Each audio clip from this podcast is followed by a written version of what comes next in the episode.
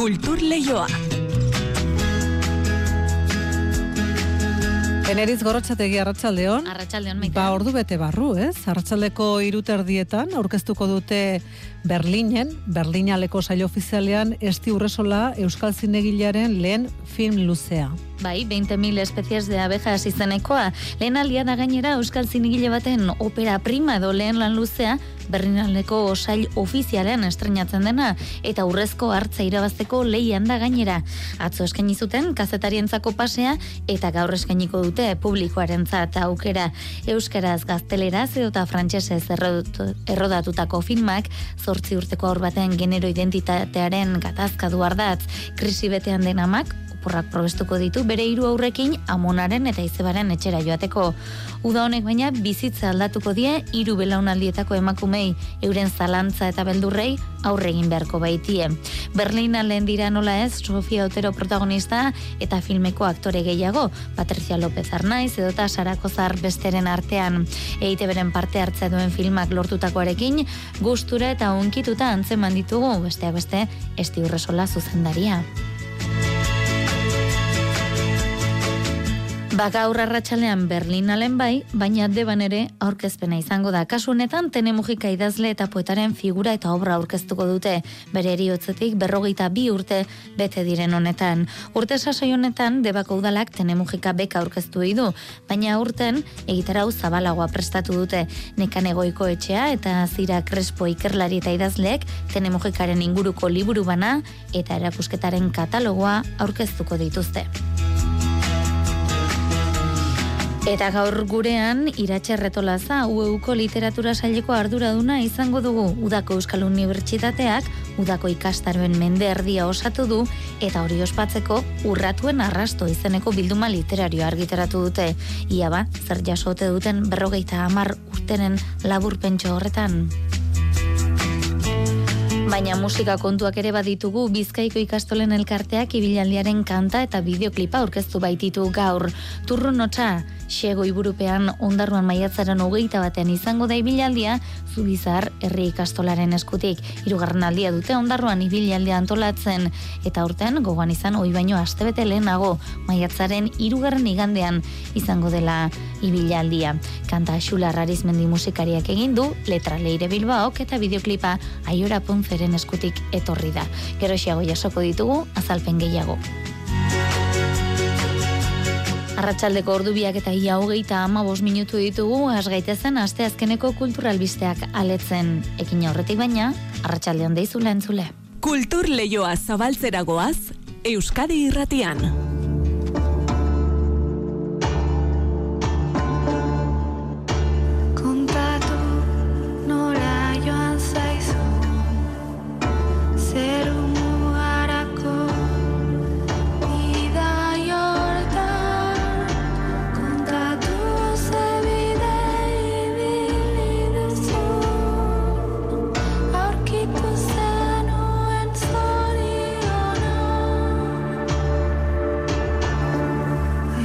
Eta Berde Prato musika taldeek elkarrekin osatu dute ni naiz Penelope izaneko abesti hause Tulsaren Jo no soy Penelope gaztelaniazko abestiaren euskarazko moldaketa da.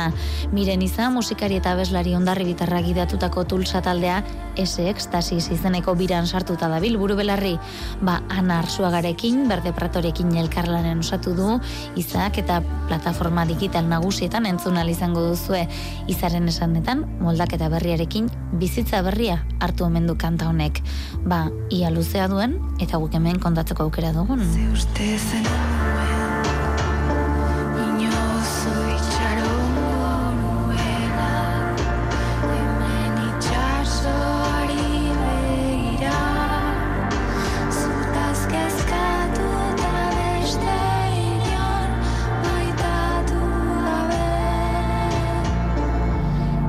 Eta sarreran aurreratu dizuegun horri helduko diogu 20.000 espezies de abejas Berlineko jaialdien estrenatu daia da eta Euskal Zinearen historian beste mugarri bat jarri du ala jaialdi honetako saio ofizialan euskara sartzen den lehen aldia izango baita hau. Gizarte aldarrikapenetik asko du Estibalitz Urresolaren lehen lan luzeak aur trans baten eta bere inguruaren inguruko mikrokosmos horren azterketa egiten duelako Iker Zabalak ditu xetasun gehiago. Ai gaua Zer dezu 20.000 espezies de abejas Berlinaleko urrezko hartzaren leian sartu da bete-betean. Estibaliz urresola zuzendari arabarra lehena izan da eusker erabiltzen duen pelikula Berlineko sail ofizialera eramaten lehen euskal emakumea alaber sail ontan dagoena. Zuzendariak emozioak dantzan dituela bizi du mundu permirrau. Pentsa nire biografian zerbait historikoa e, bezala bai bizitzen dudala, e, oso unkigarria da, eta, bueno, gaur bereziki, bueno, sentsazio eta emozio asko eta gainera etorri dira aktoresak, ari gara konpartitzen ere bai prozesu osoa nola izan den, ematen dizu, hola, prozesu osoaren dimentsioa eta oso polita izaten ari da. Zuk beldurra diezuerlei? Bai. Iseko. Eres meiko? Pelikulak aur baten bizipenak ditu bere erdigunean, aitor deitzen dute, baina bera ez da izendapen horrekin identifikatzen eta bere familia eta eremuan arazoak sortuko ditu honek. Bost urtetan zehar garatu du historia urresolak Garisa Filmseko istetxearekin batera, baina gaitegia urresolaren ibilbide artistiko osoan izan da presente. Egia da nire aurreko lanetan bazeudela gorputza identitatea eta norberaren subjetibotasuna erronkarik handiena izan zen. Ulertzea zertaz hitz egin den nuen, elkarrizketak egin ditut. Gauzarik deigarrien eta iruditu zitzaidan aipatzen zutenean ez, ez zirela euren seme alabak izan transitoa egin zutenak. Gurasoen begira da izan dela transitatu edo aldatu behar e, izan dena. Urresolak gogoratu du nola pelikularen sustraian eka ikaste ondarrutarrak burua azbeste izan egon zen 2018an. Gazteak utziriko eskutitz itxaropentsua izan da pelikularen ardatz moraletako bat. Itxaropenaz beteriko gutun bat zen, ez? Non berak aurre ikusten zuen edo edo proiektatzen zuen etorkizunari begira bere atzetik zetozenak errespetu handiagoko hortzemogua bat e, ikusten zuen, lekuko hori hartu, ez? Bere eskutitzarena eta orduan saiatu nintzen baita ere, nola bait, beste narratiba batzuk sortzen saiatzen. Sofia Otero gaztea da pelikularen erdigunea eta antzestalde osoa da Euskalduna, bertan dira Ane Gabarain, Itziar Lazkano, Sarakozar edo Marcelo Rubio. Eta entzungu dugun Patricia López Arnaiz umearen amada. Ba, bidai bat, eh, azkenean hau ez diren eskua da. Zan nahi dute, alde batetik e, gidoia idatzita dago errealitatearen e, komplexutasuna. Grabatzen duen moduan, azkenean bera beti dago bilatzen errealitate distirak. Pelikula Berlinen aurkeztu da eta honek ziklo baten amaiera dakar, hogei mila erle espezia guentzat. 2018an hasi nintzen lehenengo e, horri aldeak idazten pelikula honena, eta ordutik ba, proiektuak nire bizitza hartu du. E, orain pelikula ez da gehiago nirea izango, baizik eta ikusleena, ez? Berlinaleko irurogeita mairu garren edizioa asteburuan itxiko da, orduan jakingo dugu Kristen Stewart buru duen epeimaiak sariren bat ematen dion. Aizeak negar egiten du itxasoa Ba gaur arratsaldean gurean ere bada aurkezpenik debako agirre jauregien esaterako tene mugika emakume idazle eta poetaren figura eta lana jasotzen dituen liburuak aurkeztuko dituzte udalak eusko jaurlaritzak eta egileek. Tene mugika debarra hiltzeneko berrogei garren urte testu inguruan duela bi urte bera lana eta irudia ikusgarri egiteko helburuarekin udalak hainbat ekimen jarri zituen martxan. Honek segide izan du eta azira krespo historialariak eta nekan egoiko etxea irakasleak idatzi dituzten liburuak aurkeztuko dituzte gaur arratsaldeko seietan. Baita erakusketaren aritik ondu duten liburu katalogoa ere, Mari Jose Uriak ditu xetasunak. Tene Mujika emakume idazle eta poeta politikan ere ekintzailea bertzalea. Euskal literatura izan zuen oinarri idazterakoan, astua izan zen beste egile emakume asko bezala. Zira Crespo historialari eta idazleak esan diguneran. Ni zentratu naiz bat, batez ere bere azken bi amarkadetan, ez? Eta hau da, irurogei eta irurogei tamarreko amarkadak. Bueno, ba, justo gera eta gero, ba, desagertu zen, bera eta emakume han lehen lerro egon ziren emakume hauek guztiak desagertu ziren, eta desagertu dira, eta astuta daukagu, Neu, neukan, ba, jekei mina, ber zer gertatzen zen berarekin, eh? zer gertatu zen. Eta zer gertatu zen, ba, oraindik han zegoen, eta irazten jarrait, jarraitu zuen, Gerra aurretik aurre aurrean egon zen idazlea eta poeta izan zela gogora ekarri digu denetik idazten zuela emakumearen gaia eta euskara oinarri hartuta. Denetarik artikuluak, baina batez ere adibidez, ba nik nabarmenduko nuke poesia. Eta han aurkitzen dugu tene bat, ba ezakit, intimidadean, ez? Gerrarengatik erbesteratu behar izan zuen, bueltakoan ere idazten segitu zuela esan digu Zira Crespok, baina jada itzalean gelditu zela eta bera udazkeneko argitan liburuan saiatu dela garai hartako idazlearen berri jasotzen eta egilea biztarazten. Oso interesgarria da, tene, adineko emakume hori kontestuan hartan ikustea, ez? Saiatu naiz ba, baita ere liburuan bailaunaldi berri eta iraultzaile batekin izketan jartzea, ez? edo erkarrizketa moduko bat sortzea. Eta bestetik tene mugika emakumea pizkundetik ahazturara hogeita bat garren mendetik ateratako post argazkiak izeneko liburua idatzi du nekane goikoetxea irakasle eta idazleak eusko jaularitzak argitaratu du. Eta bi egile hauen artean osatu dute bestetik badebako idazleari buruz egin zen erakusketaren liburu katalogoa. Eta eskuartean dute ba bizilagunei esker berreskuratu zen haren objektu pertsolaren erregistroa. Gauza bat gertatu zen, ari ginen kaneketan ni e, liburu hau egiten, eta e, agertu zitzaigun, ba, kaxa bat, bere paper batzuekin, ez? Eta hori ba antolatu dugu eta fondo bat daukagu nola baita esateko tenearena eta oso oso opari polita izan zen. Debako udalak ekimen eta jarduera ugari antolatu ditu tene mugika hiltzeneko berroi garren urte horrenaren aritik. Erakusketa, haren irudiari buruzko ilustrazio sorta, bere idatzien argitalpena eta jakinen eskutik digitalizazioa. Ikastetxetan zein izan zen ezagutzera emateko egitaraua eta tene mugika bekasaria.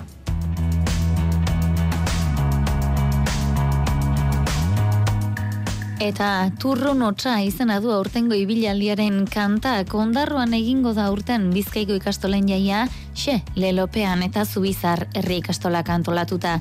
Gaur aurkeztu dute prentsaren aurrean kanta eta bideoklipa eta ratxalean berriz ondarroako beiko zinin herritarren aurrean aurkeztuko dute. Juan Ramon Bartiarena kontatuko digu.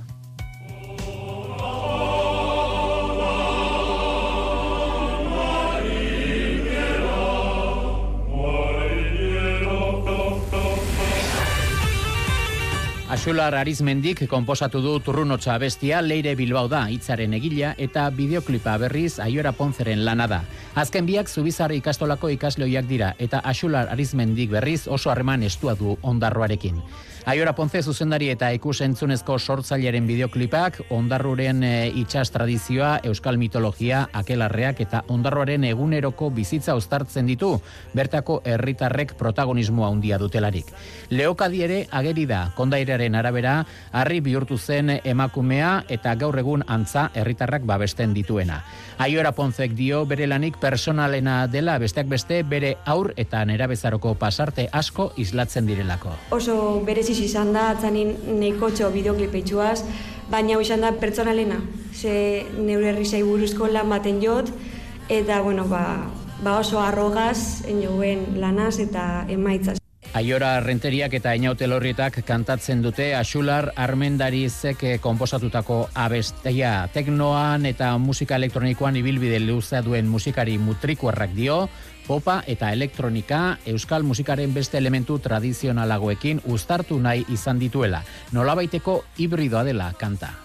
Elektronika pixka daka, bastante daka, baina adibidez estrofak askoz ere epiku hauak dia, askoz ere klasiku hauak, ez? Orduan mundu ezberdinak batzen ditut hemen. Boga bogakin azten da, oso oso abesti klasikua, gero bai sartzen gea puntu ancestral eta bai sartzen gea alboka, elektronika, horrola gauza energia ancestrala somatzen dut dagoela bai kantaren hasieran eta bai akelarre horretan, gero estrofatan juten gea oso gauza epikotasun batea, ez? Danok ezautzen deun pop elektronika oinarritzen dira estrofak. Gero ebai bukaeran umiak hartzen dugu parte. Historian irugarren aldiz, ondarroan egingo da urten ibilaldia. Hoi baino, astebete lehenago, maiatzeko irugarren igandean, hilaren hogeita batean, xele lopean eta zubizar herri ikastolak antolatuta.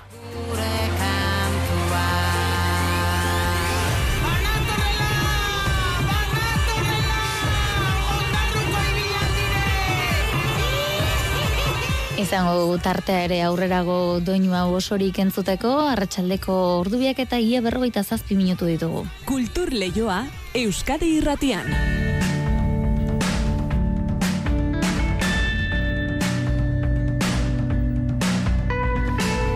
Eta kultur lehioan gaur literatura hartuko dugu orain izpide, izan ere Udako Euskal Unibertsitateak, Udako ikastaroen mende erdia ospatzeko urratuen arrastoa izaneko bilduma literarioa argitaratu du.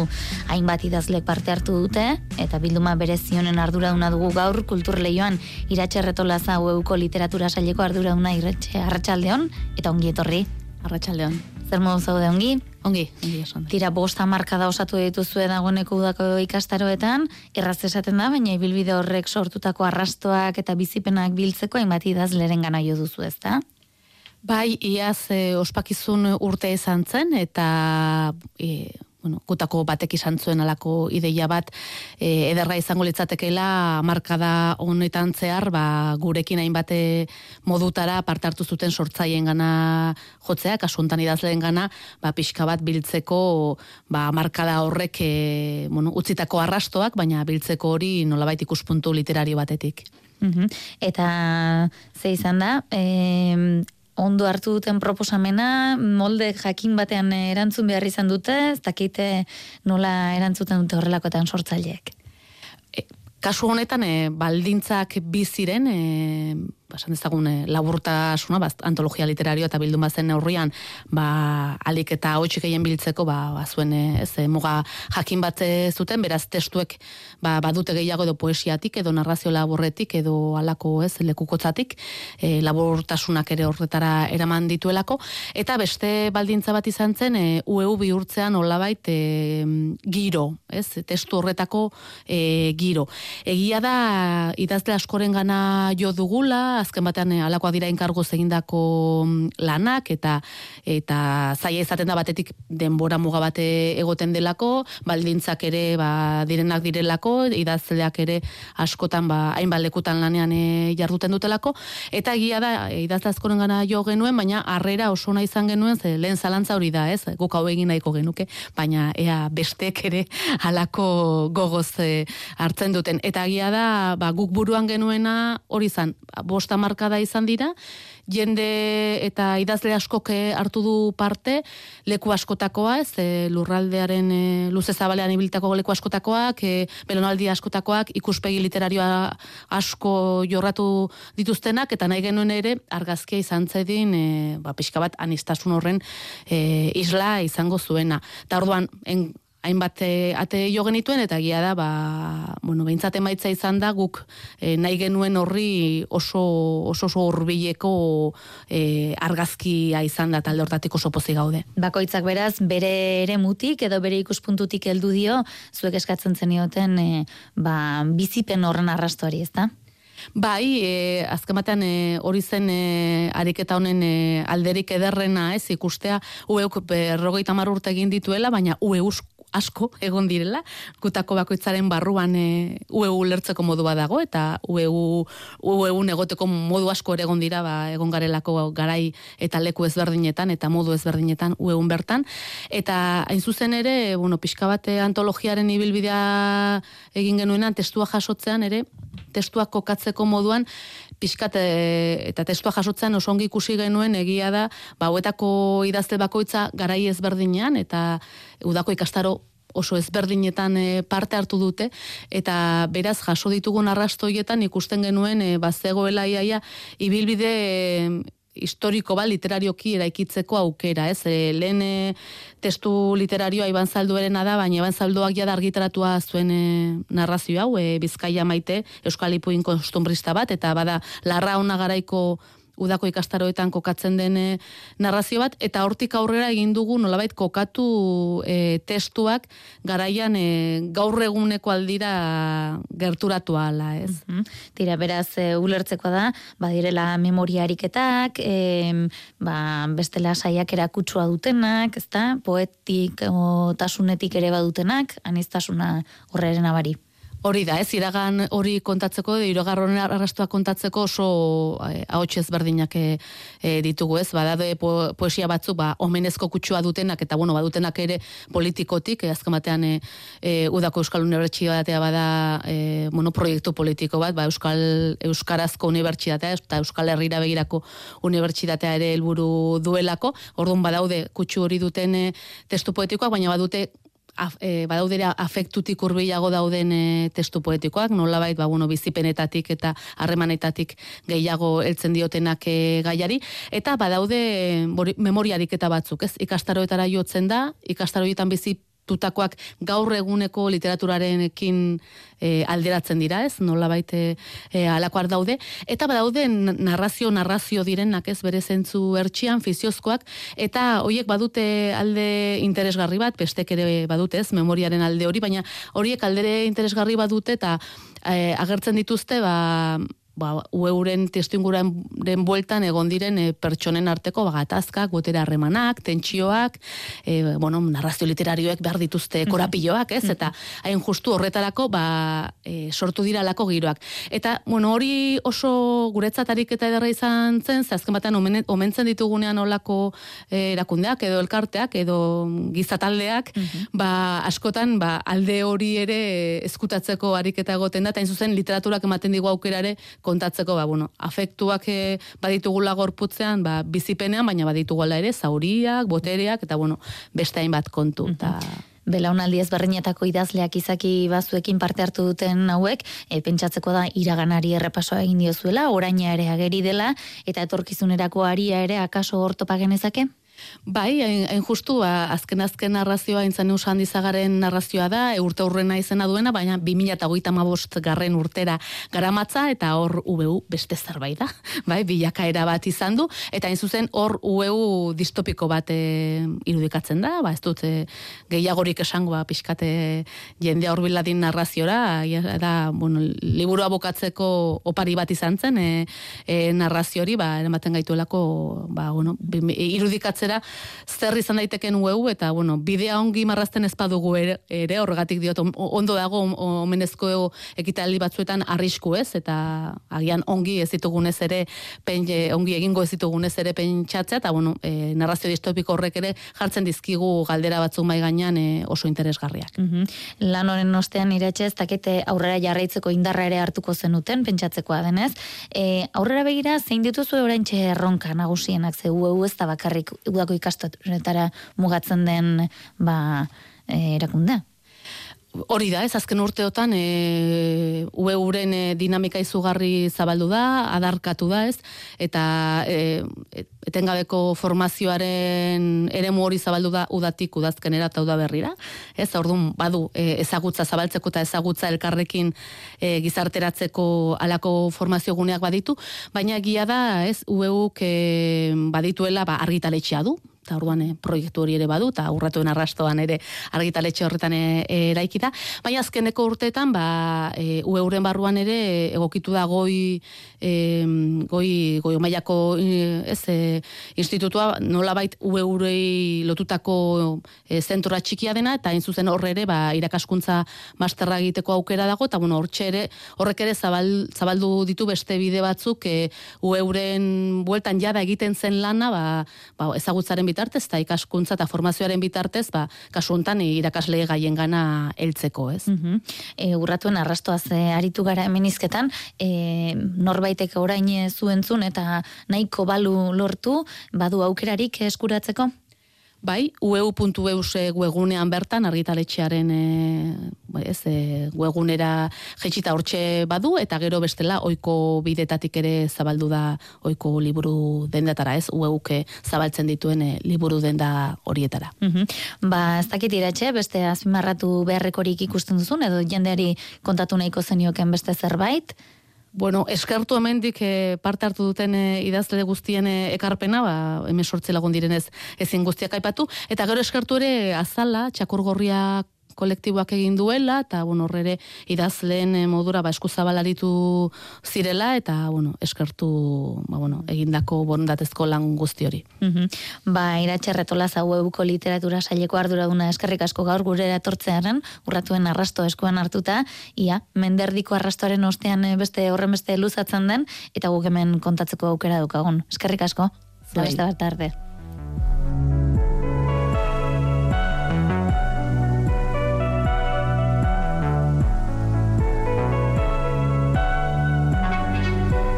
Gatozen orain beste kontu batzuetara 2008an batasunaren privilegioaren seireungarren urte urrena ospatuko dute iruñean. Privilegio horri esker, erdiaroko iruña gaur egun ezagutzen duguna bihurtu zen. Urtero irailan dekreturren sinaura ospatzen da, astebeteko ekitaldiekin. Baina urte urren berezi honetan, udazken osorako kulturra egitarau osoa prestatu dute. Musika, antzazpen historikoak, kaletako itzaldiak, erakusketak, hori guztiak antolatzen diren ohiko jardueretara gehituko dira gainera. Dena kontatuko dizkigu itziarlon beraz lankideak.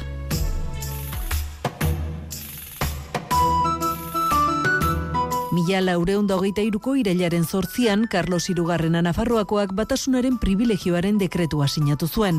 Ordutik aurrera, erdiaroko iruñe osatzen zuten iruburgoak, San Zerni, Navarreria eta San Nikolas batu egin ziren iruñeko iria sortzeko. Maria García Barberena iruñeko kulturzinegotzia. Eh, este privilegio otorgado. Carlos Irugarrenak sinatutako privilegioak iriaren batasun administratibo eta fisikoaren hasiera suposatu zuen.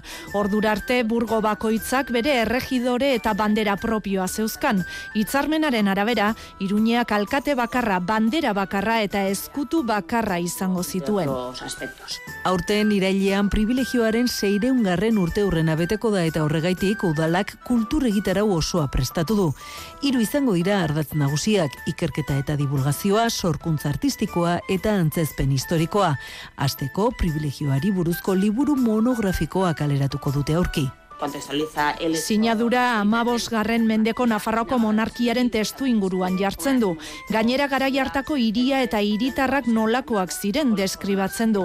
Baita erabiltzen zituzten hizkuntzak, ohiturak eta hiriko urbanismoa ere. Gaian adituak diren amabost egilek hartu dute parte liburuan. Argitalpenaren inguruan, garaiko testu ingurua obezagutzeko itzaldi zikloa ere antolatu dute. Musika atalean berriz, La Pamplonesak irailean estrenatuko dituen bi obra enkargatu dituzte. Saul Gomez Soler musikagileari bandarako kale bat eskatu diote, eta abez batza eta bandarako obra sinfoniko bat Jose Rafael Pascual Vilaplana Valentziarrari. Gainera, Iruñeko aldezaharra erdiarora itzuliko da hainbat antzezpen historikoei esker. Lo que vamos a hacer es realizar. Privilegioa nola gertatu zen erakutsiko duten antzezpen historikoak egingo ditugu eta garaiko beste egoera batzuk ezagutzeko ere balioko dute. Zaldunen arteko borrokak, torneoak, orduko lanbideak edo Carlos Irugarrenaren koroatzea besteak beste. De Carlos III el Noble. Bestalde, irailetik urrira, erakusketan dibat hartuko du kondestable jauregiak. Privilegioa sinatu zeneko jatorrizko dokumentuak ikusi halko dira besteak beste. Gainera, lehenengo iruñeko iria eskultura lehiak eta jarri dute martxan. Irabazleak emeretzi mila euro jasoko ditu eta bere lana iruñeko espazio batean inauguratuko dute irailaren zortzian bertan.